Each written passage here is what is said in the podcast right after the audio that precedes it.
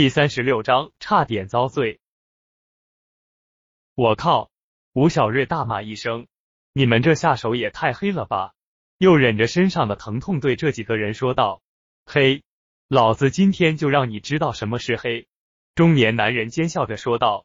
只见他从抽屉里拿出了几支竹签，这些竹签的顶端都被削得跟针一般细。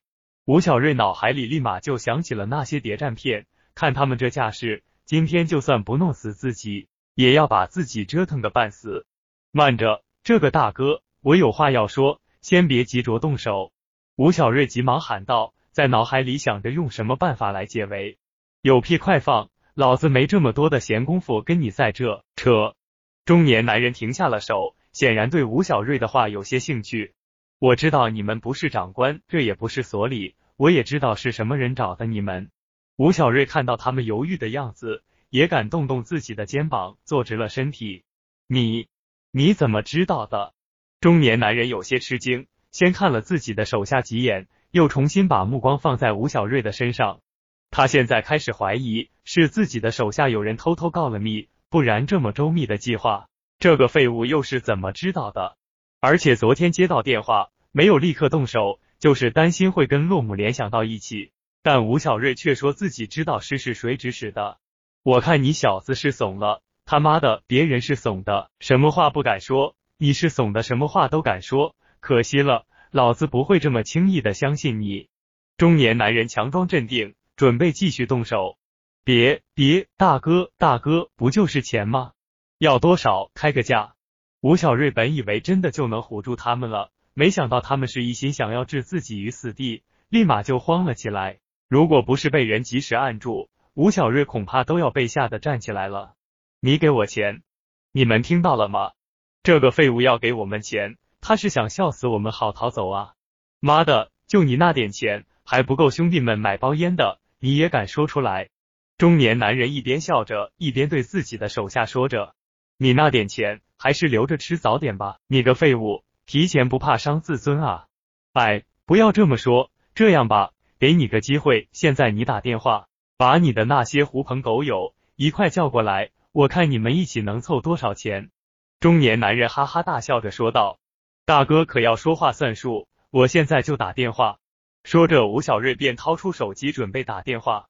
妈的，你还真敢啊！老子的意思都听不明白吗？接着便啪的一声，吴小瑞的手机便被摔在了地上了。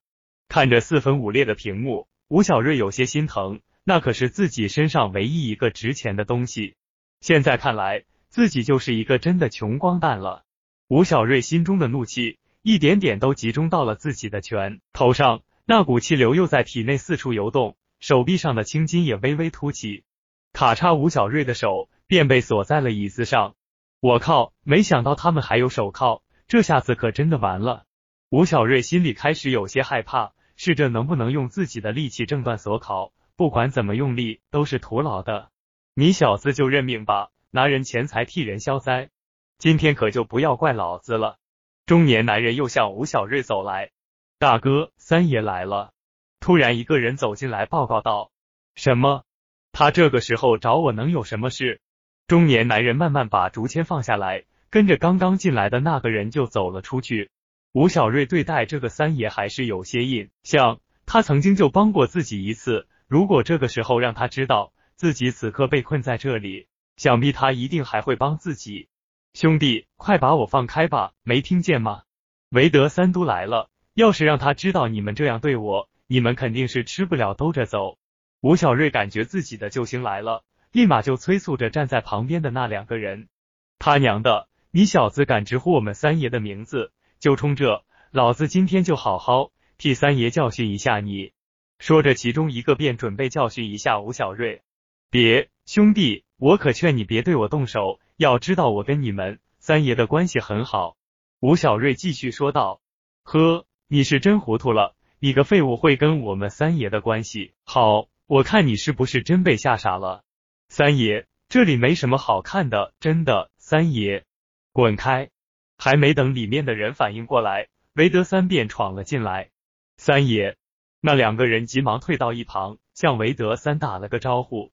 怎么在这绑了一个人？看你们这身衣服，想当长官了？韦德三质问着。这啊，我还不是受人所托，教训一下这小子。三爷，您来这有什么事吗？我们还是到其他房间去谈吧。中年男人产词吝啬道：“受什么人所托？看你这样子，是要置人于死地啊！”三爷当作不认识吴小瑞的样子，故意的说着：“哎，我可跟他们说过，我跟这个三爷的关系很好了。他们不信。这位大哥，你该不会认为我是在骗你们吧？快把我放了！”吴小瑞急忙跟那个中年男人说道：“什么？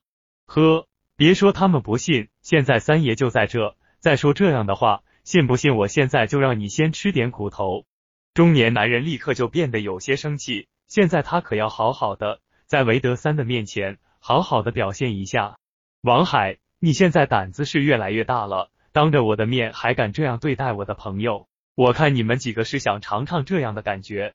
看他们这个样子。韦德三更加的生气了，还不快把钥匙拿过来！看他们都待在原地，没有一个人去解开手铐。韦德三又大喊了一声：“三爷，钥匙在这呢！”吴老弟，实在是对不住了，一会到我家去，我一定好好的给你赔礼道歉。